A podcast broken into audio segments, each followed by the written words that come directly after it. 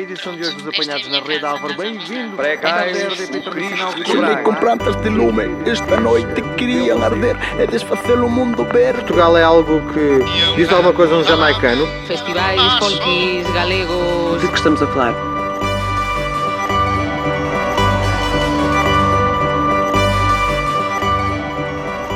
Benvindos e benvindas a un novo podcast do Centro Actualidade. Se até Há pouco tempo, a actualidade, falaba dunha injustiza nun concurso de televisión Parece que agora se acelerou tudo de tal forma que xa non somos capaces de procesar ou mesmo saber se o que estamos a viver é real ou se estamos nun pesadelo. A invasión da Ucrania polo exército ruso, un dos exércitos máis perigosos do planeta, foi ordenada polo presidente ruso Putin e está a afectar directamente a millóns de persoas ucranianas que están a ser asesinadas ou teñen de fuxir ou se refuxiar. Por iso, hoxe temos un podcast especial. E desta vez, os comentadores na nosa mesa de discusión viran, viran as súas cadeiras e preguntan a unha xornalista galega que sabe moito sobre o que está a acontecer ali. É por isto que para nos un placer e unha honra termos hoxe connosco a Miriam González. Benvida, Miriam. Hola, moitas gracias.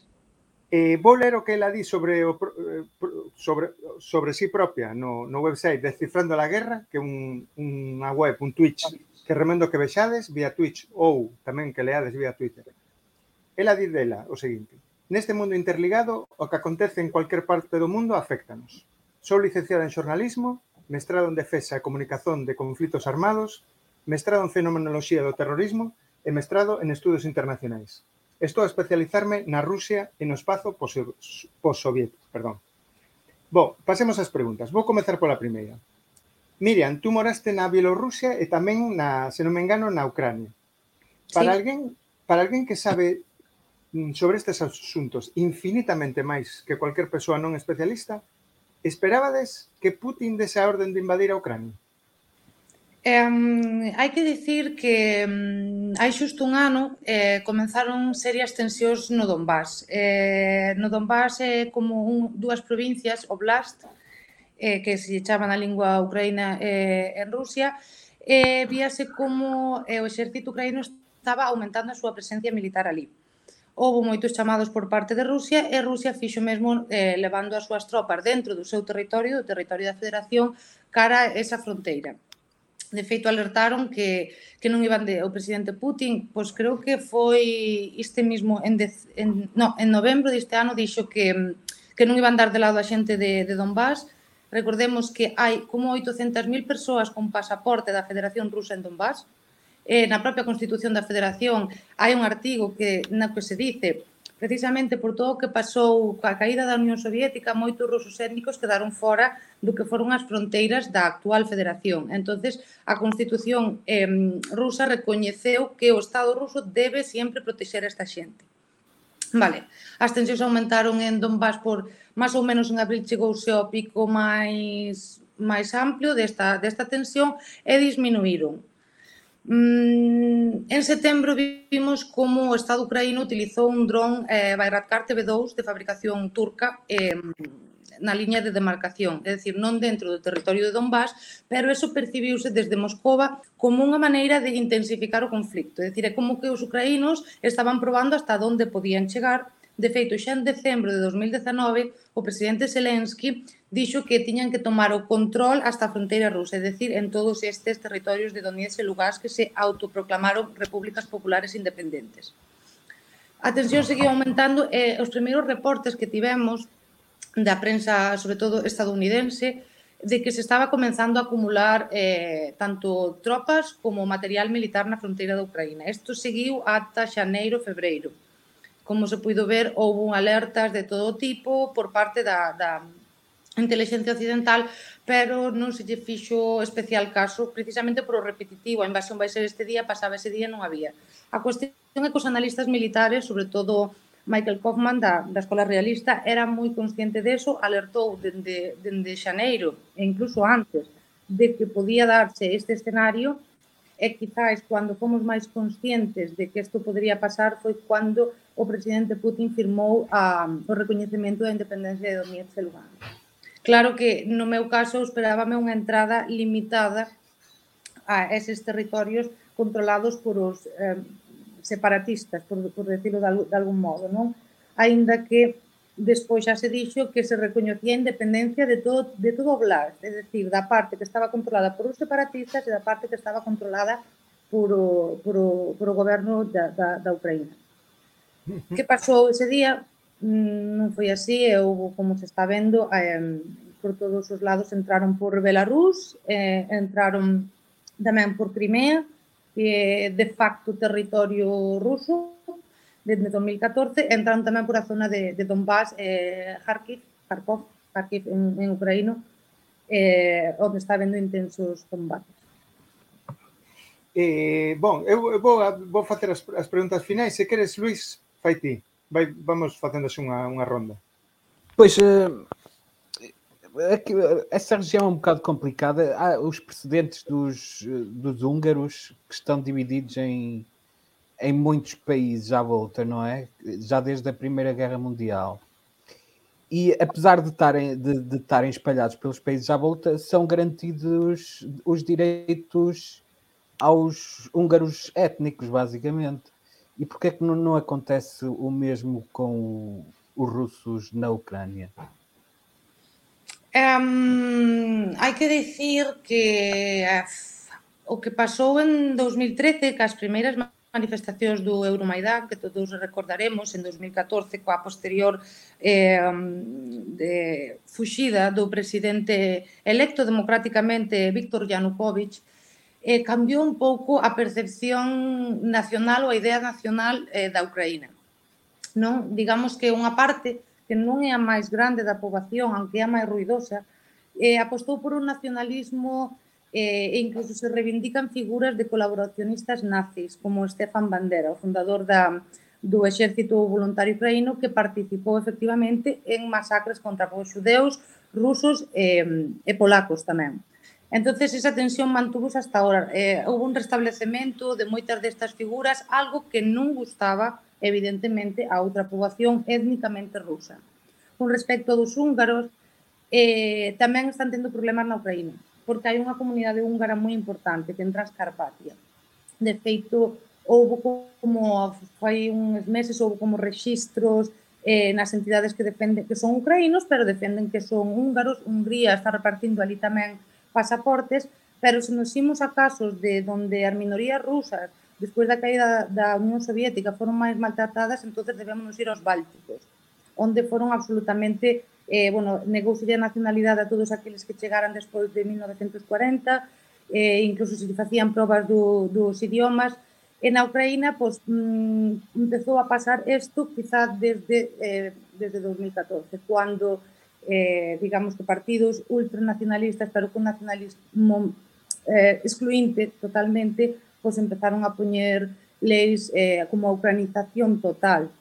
Por exemplo, para que nos fagamos unha idea, en xaneiro deste mesmo ano eh, entrou unha lei en vigor que é que proíbe que os periódicos só poidan ser escritos en ruso. É dicir, non proíben o ruso, pero teñen os medios, tanto regionais como locais, como a nivel nacional, ter as dúas versións. Que implica isto? Que moitos medios non van poder sacar as dúas versións. E hai que recordar tamén, e isto digo por un caso personal de amigos que teño, a xente que se creou na Ucraína durante a Unión Soviética non coñece ben o idioma. Entón, teñen problemas para facer xestións básicas na administración do Estado. A ONU tamén recoñeceu que había maltrato ás minorías e que se estaban perseguindo a persoas que estaban eh, pois en contra de que se lles impuxese o, o ucraniano, o, a lingua ucraniana. Entonces, eh, digamos que na Ucraína houve unha porque temos exemplo de Belarus, por exemplo, en, en Belarus eh, non hai problemas con isto, se ben o Estado tampouco axudou moito a, a lingua bielorrusa, así que hai un respeto por ela, todas as cuestións estatais están en ambos idiomas, na Ucraína dendo, dendo Maidán ca influencia de forzas eh, pro-occidentais eh, nacionalistas, pois tuve, empezou a haber estes, estes problemas. Eh, como é que consegues explicar que o, sendo o presidente judeu, como é que ele compactua com forças nazis, basicamente? Porque teñen moito poder, porque eh, o batallón Azov, por exemplo, forma parte da Garda Nacional Ucraína. o que están combatindo agora en Mariupol e noutras cidades forman parte. Estes grupos foron moi importantes durante o Maidán, sobre todo falamos de 2014, cando houve aqueles combates eh, nefastos que todos vimos en Kiev, na, na capital do país. E digamos que teñen un poder importante. Tan importante que hasta agora eh, o ministro do interior da Ucraína, dende o Maidán ata fai uns meses, era Arsen Abakov.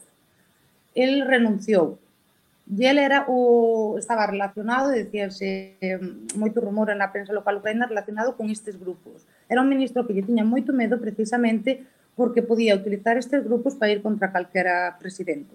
É dicir, os mismos que no Maidán eh, conseguiron derrocar a Yanukovych poden están igual de teñen a mesma fortaleza como para facer o mesmo ante calquera presidente. O cal a situación non é fácil, aunque Sobre isto hai que decir algo, non toda a población ucraína é desta tendencia. Esvaboda que o partido quizá máis da ultradereita, ten moi poucos votos, ten como un 4% ou un 5% de porcentaxe de votos. E o segundo partido eh, na, na Rada, que é o Parlamento Ucraniano, chamase Plataforma de Oposición eh, pola Vida.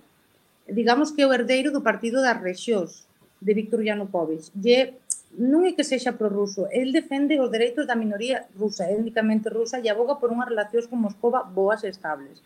Co cal, eso de que todos os ucraínos son nazis ou están de acordo con eso é unha mentira, é unha falacia, pero hai grupos moi pequenos da sociedade, moi ben armados, mm, que fa moito ruido, como dixen antes. A máscara connivencia, porque fai, fai poucos meses saliu un informe nunha universidade de Estados Unidos, e, tanto en Canadá como na Ucraína, tiveron que empezar a investigar, que nunha, nunha academia militar onde se están eh, ensinando eh, asesores occidentales, os militares ucraínos, había xente de Azov. O cual desde Occidente, desde a Unión Europea, permitiu ou foise moi permisivo tamén con isto. E hai algo tamén que é peligroso, que na Ucraína hai campos de entrenamiento para grupos de extrema dereita a nivel mundial. Vale? e teña un campo de entrenamento que para eles era como perfecto que era o Donbass. Iban ali a disparar a xente do Donbass. Pois, entón, Pablo. Sí, quer dizer, quase que respondeches todas as preguntas que tiña. Eh, eu estaba interesado eh, en, en coñecer mellor a figura do Zelensky, porque uh -huh. neste momento está, está a ter moito protagonismo e está a mobilizar a populación civil para tomar armas e tomar a defesa do país Eh, mas realmente só coñecemos esta, eu polo menos só coñezo esta faceta dele, non coñezo o percurso eh, profesional, social, político dele. Se nos pudese esclarecer un poquinho como é que ele chegou a esta, esta posición. Um, claro que sí. Eh, Zelensky era un cómico moi coñecido na Ucraína, tamén en Rusia, traballou en Rusia tamén. Eh, estudiou Dereito e el tiña unha serie na que na ficción el era un profesor de historia que empezaba a falar contra a corrupción e chegaba a ser presidente da Ucraína. A serie chamábase Sluga Naroda. Sluga Naroda significa servidor do povo. E servidor do povo foi o nome que tomou eh, o seu partido. Digamos que tres anos antes de que se presentase, iniciou xa iniciouse xa unha campaña. Cual é a cuestión máis interesante de Zelensky? As súas relacións cun oligarca moi coñecido na Ucraína, o séptimo home máis rico da Ucraína, eh, acusado por desfalco de Private Bank, eh, sancionado por os Estados Unidos, que se chama Igor Kolomoisky. Eh, Igor Kolomoisky estaba exiliado, entre comillas, entre aspas, en Israel e Zelensky permitiu que volvese. Cual é a relación entre Kolomoisky e Zelensky? Que a serie de, do actual presidente da Ucraína se emitía no seu canal, un máis un se chama, que é un canal moi popular en, en Ucrania. De feito, sí que se acusou moito eh, ao presidente de precisamente esta relación que tiña con Colomois, que foi máis, digamos de algún modo, foi máis evidente todo isto cando eh, Zelensky fixou unha lei da desoligarquización, é dicir, de loita contra a oligarquía. Que pasa? Que moitos dos críticos sobre esta legislación decían que era unha, era unha lei que favorecía a uns oligarcas en detrimento de outros Recordemos que en decembro eh, Zelensky presentouse ante a prensa occidental, solo ante a prensa occidental, falando dun intento de golpe de Estado dun oligarca que se chama eh, uh, Renat Akhmetov. Akhmetov é o home máis rico da Ucraína, é o que controla a enerxía na Ucraína, e, eh, bueno, agora a cuestión da guerra, evidentemente, pues, eh, son todos máis ou menos, están todos do mesmo bando, pero había estas tensións bastante importantes. Incluso se desde o Estado ucraíno se iban facer unhas listas para incluir aquelas persoas que se consideran oligarcas. E, era, eh, e iba así prohibir participar na actividade eh, na actividade política. Zelensky a xestión que estaba facendo non convencía aos ucraínos eh, nunha encosta do Centro Sociolóxico de Kiev de novembro, me parece, o 70% da poboación consideraba que o país non iba no rumbo adecuado, a súa popularidade caiu en picado, estaba caindo absolutamente en picado, E no mesmo xaneiro estaba eh, tendo bastantes problemas para conseguir sacar legislación dentro do seu propio partido, a pesar de ser uh, de ter un maior número de, de legisladores na, na rada. Isto todo cambiou. Evidentemente, a xente que chega agora ao conflito da Ucraína eh, ve un Zelensky que merece o respeto de todos nós, por suposto, porque se quedou en Kiev e porque está resistindo que, bueno, é lógico, non? É o seu papel tamén, non?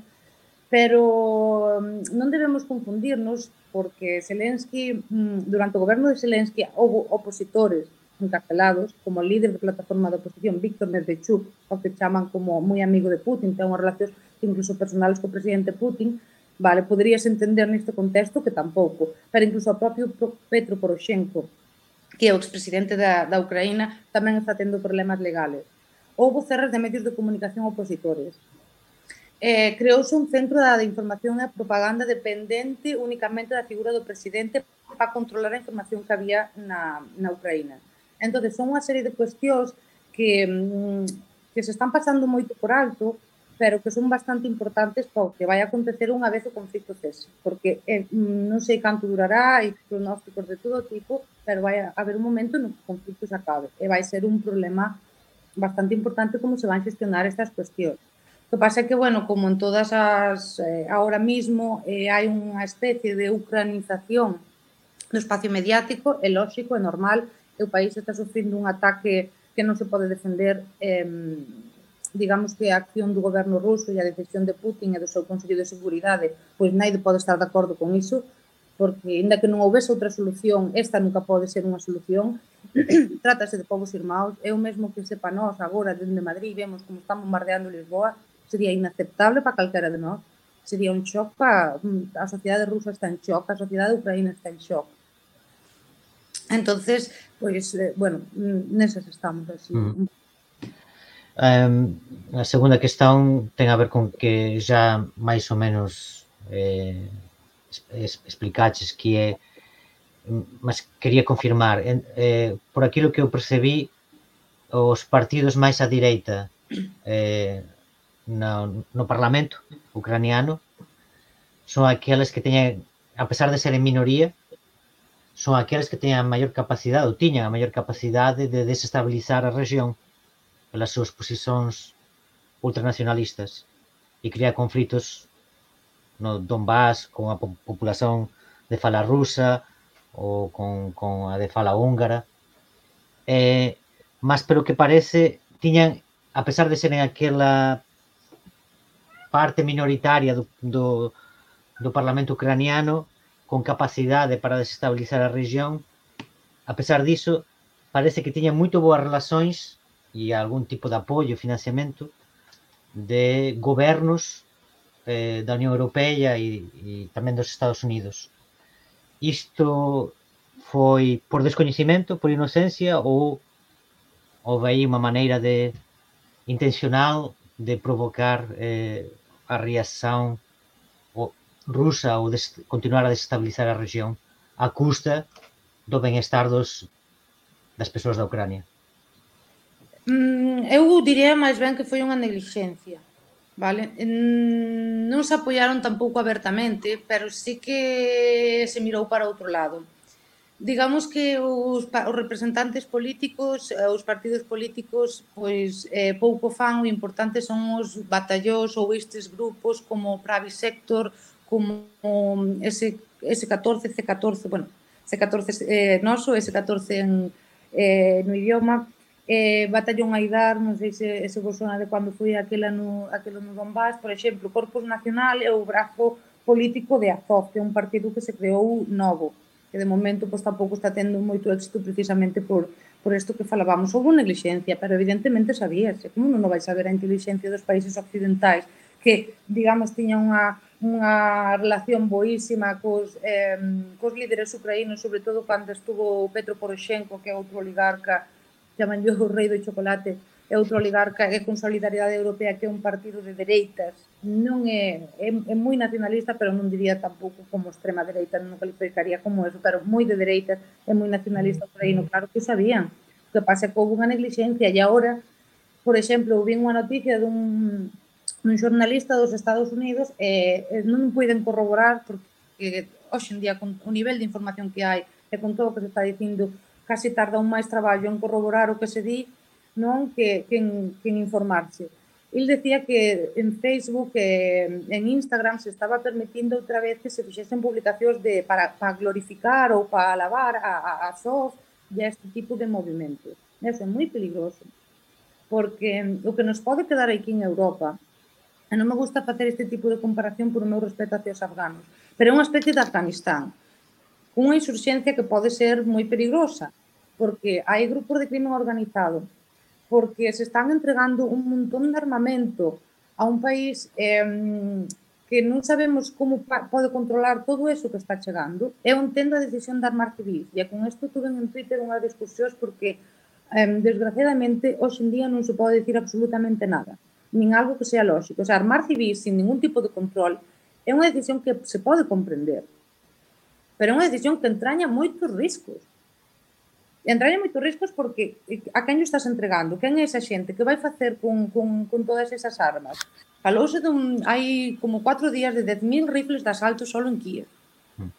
As forzas de defensa territorial, algunhas delas, que esta é unha lei que xa ven desde fai bastantes meses, que a puxo Zelensky e a lectura que facían desde a prensa local e xornalistas e analistas locales era que Zelensky quería ter o seu propio grupo de voluntarios, precisamente para luchar con, contra estes, non? ou para ter unha, unha calibración, un equilibrio con estas forzas das que estamos falando. Isto xa ven desde maio, non, non foi agora. Eh, hai vídeos, eh, un vídeo eh, por Voice of America, eh, en portugués, me parece que ademais era da, da, da versión portuguesa de Voice of America, onde Corpus Nacional, recordemos, brazo político do batallón Atov, eh, están entrenando estes civiles.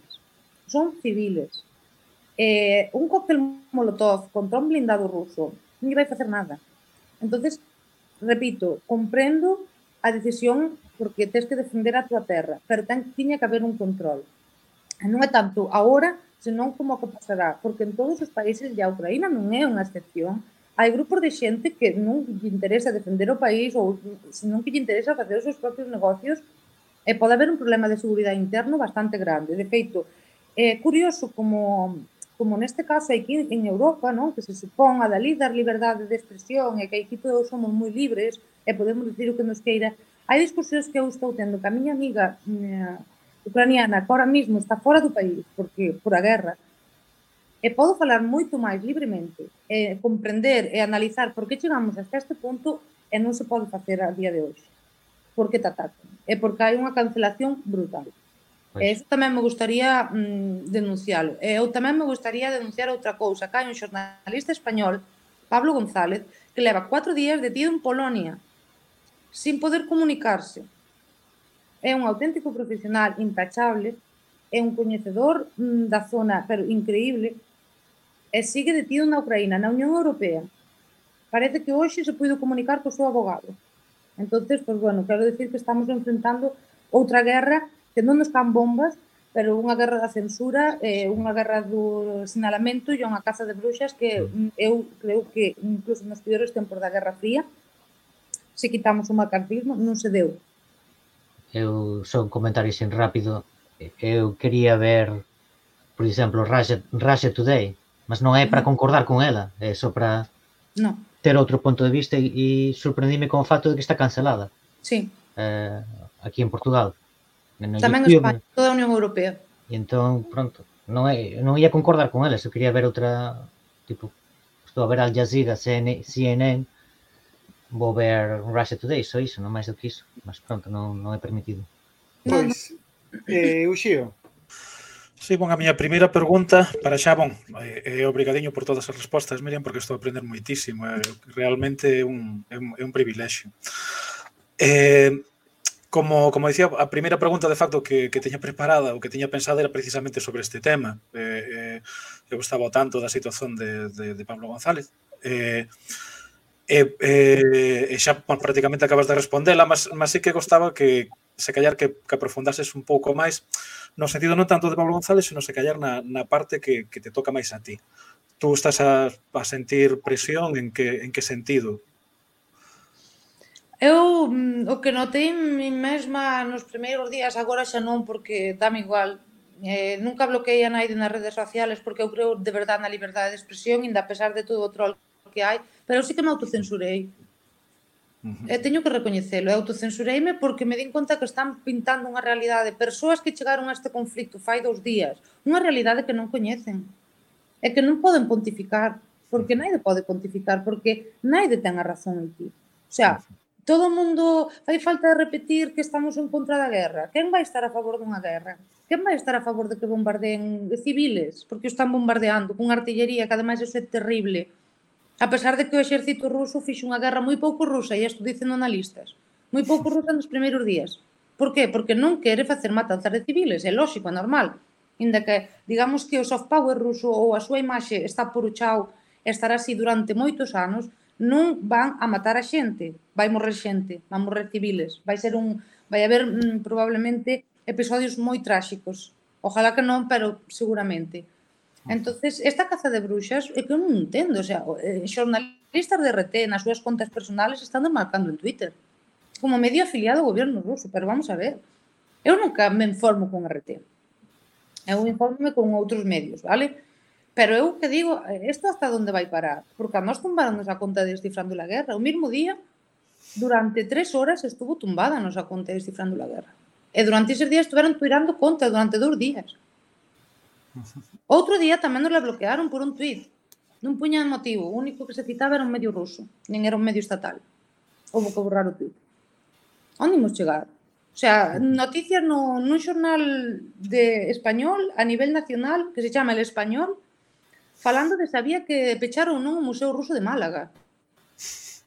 O sea, o Museo Ruso de Málaga, é dicir, que ten que ver un museo ca decisión que, que, que tomou o presidente Putin. En, en, en Italia, unha universidade, creo que era de Bolonia, eh, plantexouse suspender un curso de Dostoyevsky. Que barbaridade. Ao final non o suspendeu, non? Porque o profesor, que ademais é un gran estudioso de Dostoyevsky, pois queixouse e a xente votouse encima. Pero hai, hai persoas que están justificando, hai ataques a rusos. É dicir, e eh, creo que se non, mm, non sei, eh, é máis por, porque a xente que entende o conflicto, a xente que coñece o que pasou todos estes anos, porque houve oito anos de guerra en Ucrania. O sea, que a veces tamén se nos olvida o que pasou eh, en Donbass e os crímenes que tamén houve en Donbass contra xente que é tan mm, é a mesma categoría co que estaba do outro lado, que era ucra ucraniano, Entonces non sei a onde imos ir a parar. Mais a de que sea propaganda rusa, vale? Pero cando se glorificou a invasión de Irak por parte de Estados Unidos desde CNN, fixose algo? Non. E eu estaría en contra de que se fixara algo tamén, como estou agora en contra de que se faga con, con RT e Sputnik.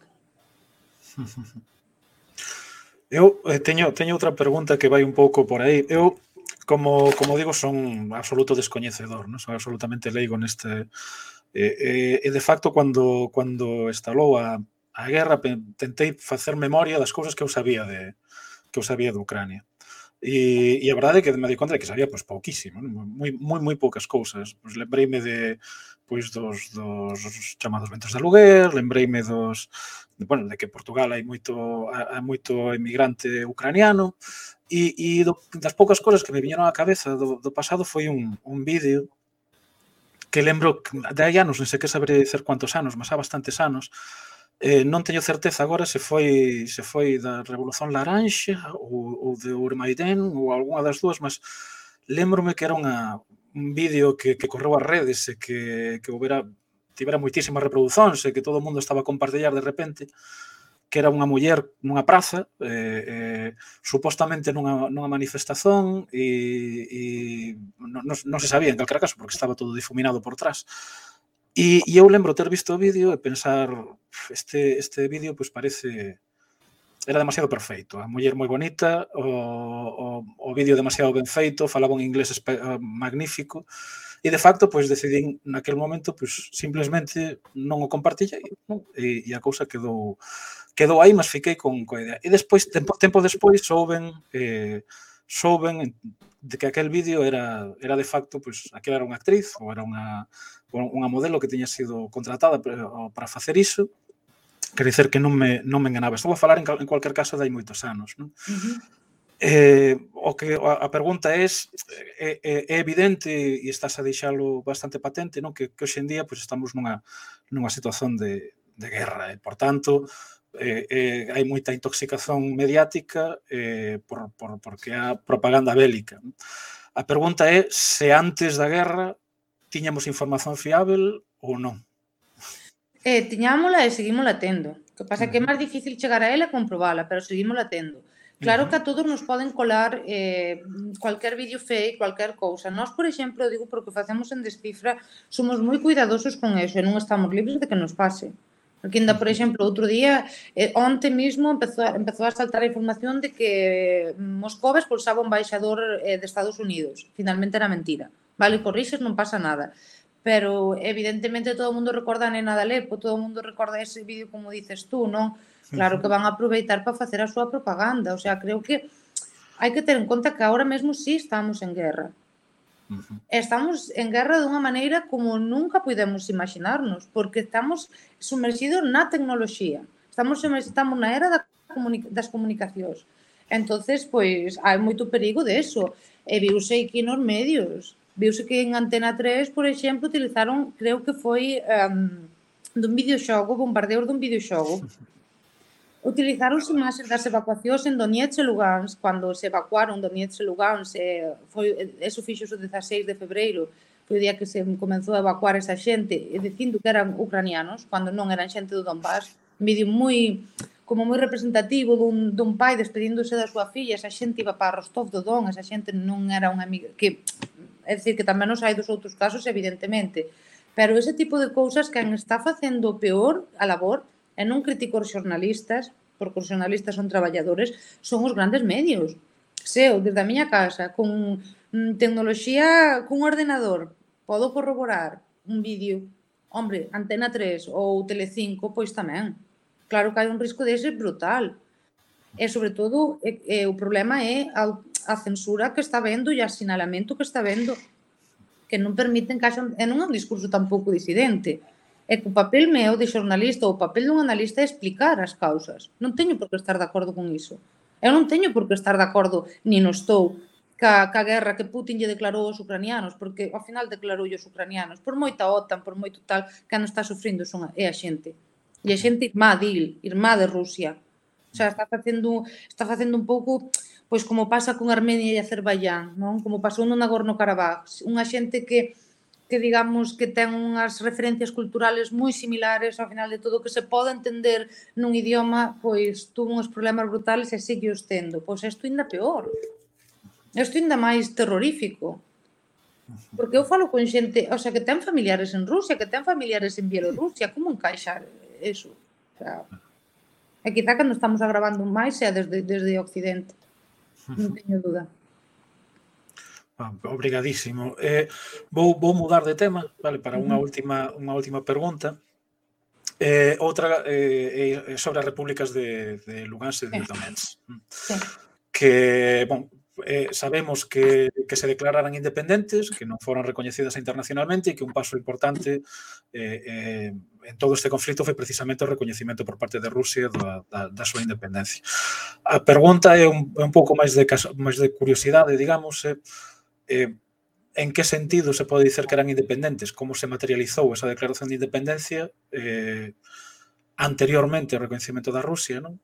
En que sentido eran independentes, eran independentes na, na algún, e, e que papel pode ter tido a Rusia eh, nese, nese camiño, ou, bueno, e, e a propia Ucrania tamén, claro.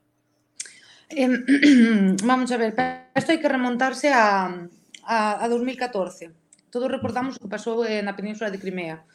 Foi relativamente sinxelo tomar Crimea porque o 90% da poboación é étnicamente rusa e porque naquel momento outra xente que non estaría de acordo, que tamén había na península de Crimea, que non estaría de acordo co que estaba pasando, pois non tuvo chance de salir.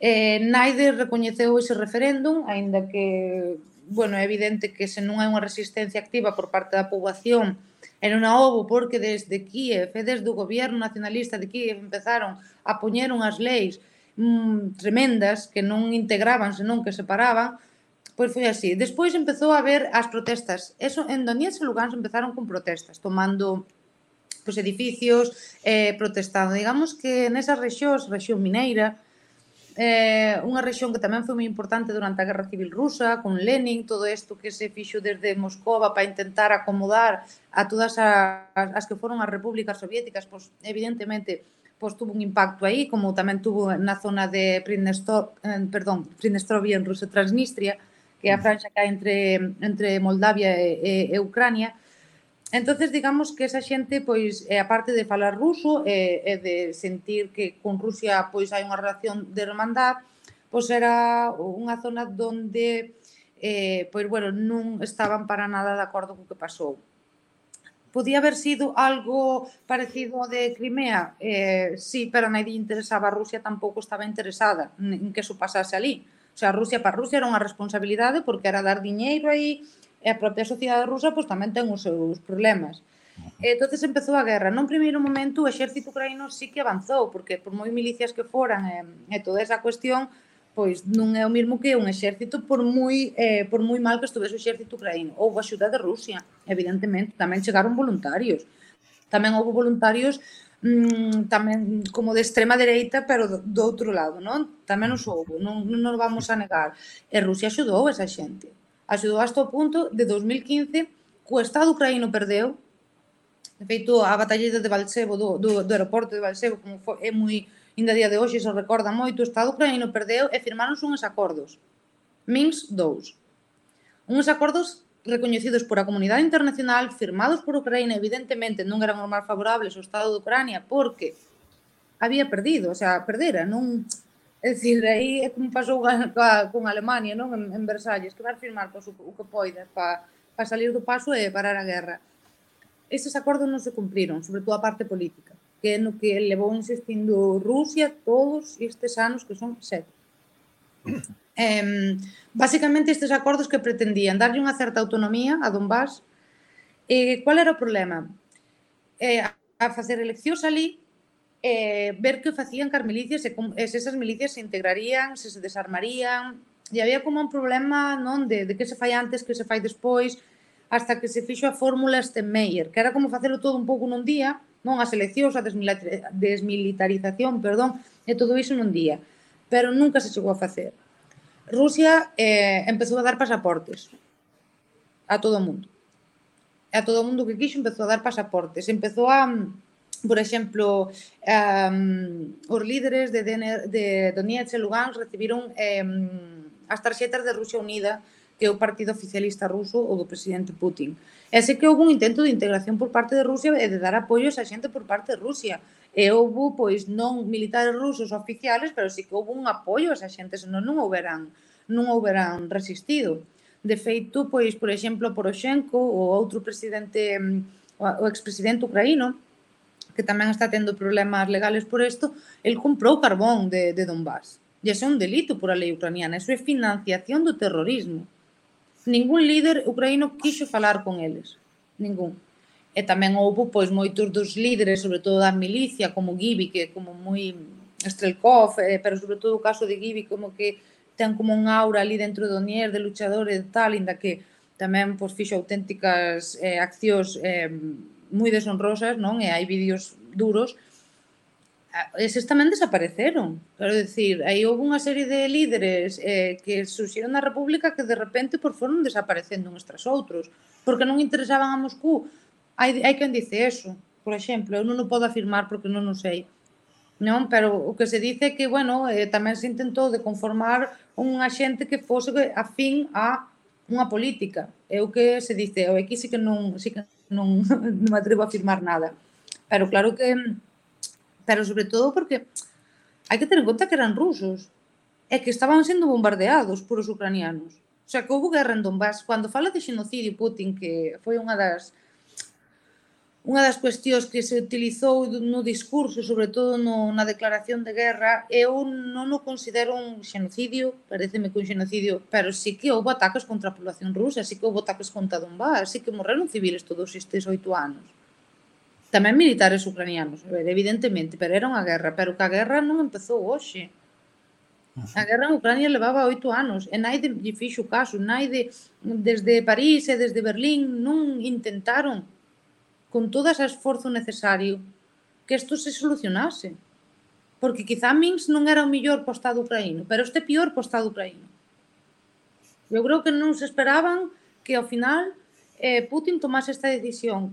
Pero agora, en retrospectiva, se vamos vendo o que le estaban dicindo as autoridades de Moscova durante todos estes anos é que o avisaron moito, que non o xustifico, que non, que non me parece ben, que non, que non concordo, pero, pero había posibilidades de que isto podía pasar. Claro que a sabía. E a maldito na súa boca. E cae un vídeo de Putin de, de outubro deste ano dicindo vai ser unha decisión difícil pero non imos abandonar o Donbass. Eso está claro. De feito, bueno, dentro, está... eh, perdón, unha cousa que quería tamén aclarar, que dentro, eh, digamos que a Duma Estatal, Parlamento Ruso, Cámara Baixa, foi a que propuxo ao presidente o recoñecemento destas repúblicas. Partido Comunista da Federación Rusa. Moitos, o sea, como dous ou tres que xa son moitos para, para como está Rusia, e diputados da Duma dixeron que eles eh, o que querían era o recoñecemento de independencia para protexer a xente do Donbass, non para facer unha operación contra a Ucrania, unha operación non, unha, unha invasión contra a Ucrania. E, e desde, o, desde o lado invasor, non? desde, de, de, desde de, non sei como chamar, desde o Imperio Putin, ou así, porque obviamente o, o, a xente rusa estará horrorizada, como ben comentabas, moita xente rusa, eh, desde, desde, desde o Imperio Putin que, eh, que, que, que vai acontecer?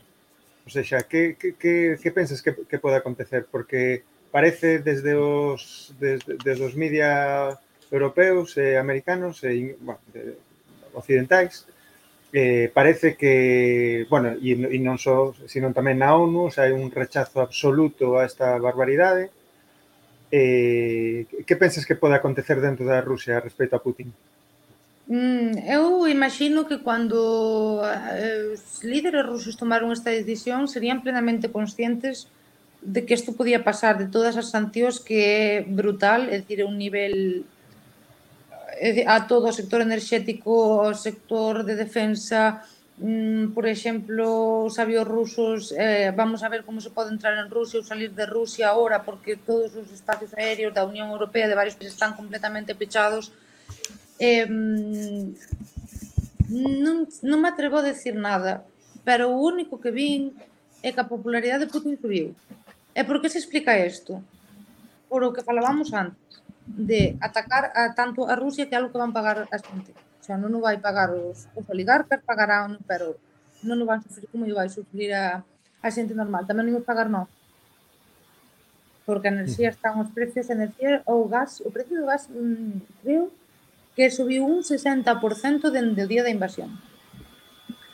Que pode pasar ali? Eu non me plantexo un escenario do golpe de Estado, por exemplo non, ahora mesmo non o plantexo, non sei que forzas podría haber, evidentemente vai haber oligarcas que non estén contentos con isto, pero vendo a deriva que está tomando, aunque non estés contento con isto, da igual, xa estás metido na saca, eres ruso, eres un empresario ruso, eres un político ruso, non vai haber mm, ningún tipo de mm, como decilo, non van a ter en mm. conta que tú non queiras estar ca guerra, se están atacando, eh, vense, víronse varias fotos en redes sociales, supoño que vos tamén ah, vistes, non?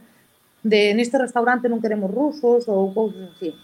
Entonces pode ter un efecto contrario tamén de como eu que o discurso do Kremlin sempre foi como somos a fortaleza eh, non asediada.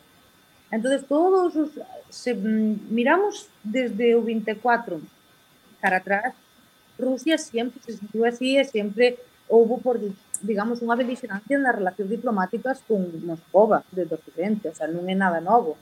entonces eso tamén serviu ao Kremlin para justificarse dentro.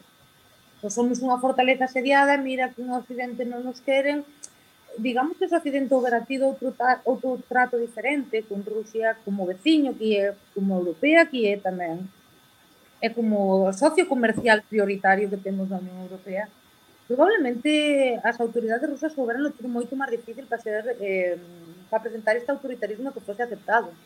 Probablemente. Porque Rusia é moi grande. Tamén hai que ter en conta unha cousa, estamos falando dun país con máis de 200 nacionalidades. Claro, o sea, como gobernas todo eso? Falamos do Cáucaso, non? Donde, donde están os musulmáns, que é a zona que demográficamente máis está crecendo, porque todos estes países enfrontan problemas demográficos eh, moi, moi, moi importantes. Estamos falando de que hai xente que ainda son animistas, que lle rezan ao río, de xente que mm, vive na fronteira con Rusia, na fronteira con Mongolia, o sea... Decir, Aquí tamén hai animistas. Entonces, eh, que non justifico o autoritarismo, non? Pero claro, a xente non comprende por que Putin chegou ao poder tampouco. Tamén se olvida de que foron os 90 en Rusia. Tamén se olvidan de que o cargo de presidente que ten Putin o creou Boris Yeltsin E, sobre todo, non comprenden o trato humillante que se lle deu a Rusia nos 90. Rusia quería entrar na OTAN. Inda que agora nos parece unha loucura, Rusia houve negociacións para entrar na OTAN. Houve negociacións para que a OTAN non se expandise. O sea, Putin deixou entrar parte da OTAN, me parece, cando foi en, na, na invasión de Estados Unidos de Afganistán en 2001. Algo que lle costou tamén internamente moito, porque a xente era moi eh, pues moi, moi reacia. entonces Pois, por que chegamos a este punto? Pois, hai un agresor, hai un invasor, está claro. E é o culpable ao 90% de que, de que este esta situación en Ucrania. Pero tampouco houve un, digamos, unha visión ou unha posición de, de favorecer unha relación ou de ter unha relación máis máis estables con Rusia por parte do Occidente. Quen negue eso, pois, simplemente está negando a verdade. Moito ben. Eh, Xorxe, eh, non sei se pode xa. Sim, se conseguem ouvir-me? Sí. Sí, sí. Ok. Eh, é apresentada uma imagem ao Ocidente de que a Ucrânia quer aproximar-se do Ocidente, quer entrar na União Europeia, quer aderir à NATO. Um, isso é um sentimento prevalente na sociedade ucraniana ou não é bem assim? Eh, digamos que nos últimos días, meses, sí que, sí que subiu bastante. É que ah, o Euromaidán sí que tiña aspiracións europeístas, pero tamén anticorrupción, tamén cansados da oligarquía que gobernaba a Ucraína.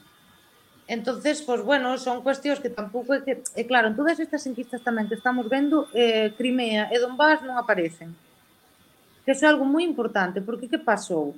porque tamén eh, o, o goberno de Kiev tardou tanto en arreglar o Donbass? Porque digamos que o equilibrio entre as forzas pro-occidentales e prorrusas, por decirlo de algún modo que tampouco me gusta, estaban moi estaban estaban moi cerca. No momento no que tú quitar Donbass, tes asegurado, en certa maneira, non, que as forzas prooccidentais sempre van mandar. Antes non. E iso hai un hai un, un escritor ucraíno que se chama Yuri Andrukhovich que o explica moi ben nun libro que se chama El último territorio, o último territorio. Está traducido ao, ao castelán e, e é unha maravilla para entender eso. Se vemos que cando foi a Revolución Naranxa con Yushchenko, despois volve a ganar Yanukovych. E Yushchenko incluso tras a, revol, a Revolución Naranxa gana con porcentaxe que tampouco foi tan amplo, se recordamos, non? Tampouco é que ganara por un 70% como ganou o presidente Zelensky, ollo. Entonces ese equilibrio tamén eh, era importante, é dicir, eh, non é só a división este-oeste, pero claro que había un equilibrio que se rompeu eh, con Crimea e con, e con, e con Donbass. De feito, eh, o que se dixo durante esa declaración, non durante a, durante esta reunión que tuvo o Consello de Seguridade de Putin, eh, dos sobre se de recoñecer a, a repúblicas ou non, Eh, moitos dos altos silo, eh, Siloviki, como lle chaman como funcionarios de seguridade, non? Siloviki, era que Ucrania non quero Donbass. Kiev non quero Donbass, non Ucrania. O sea, as autoridades de Kiev non queren o Donbass. Porque evidentemente sería pois eh, poñer unha como unha posición de, máis de forza de, digamos, destes sectores menos prooccidentalistas. Obrigado. Pois nada, pois eh, nada, eu fa, fa unha, unha suxestión que, que escoitedes o, o maravilloso Twitch diario que teñen para saber o que está acontecendo eh, na invasión rusa de Ucrania eh, descifrando a guerra xa fa unha suxestón que Miriam, que te animes a facer un con galegos, eh, portugueses, portuguesas, brasileiros, brasileiros, ter unha versión de descifrando a guerra na nosa lingua. E, e para xa nada, un grandísimo placer, unha honra E nada, e deixamos este por hoxe este podcast especial por un asunto nada especial, mas terrible, que está a acontecer agora mesmo na Ucrania. Sen máis, obrigado Miriam, obrigado a todos. Obrigado Miriam.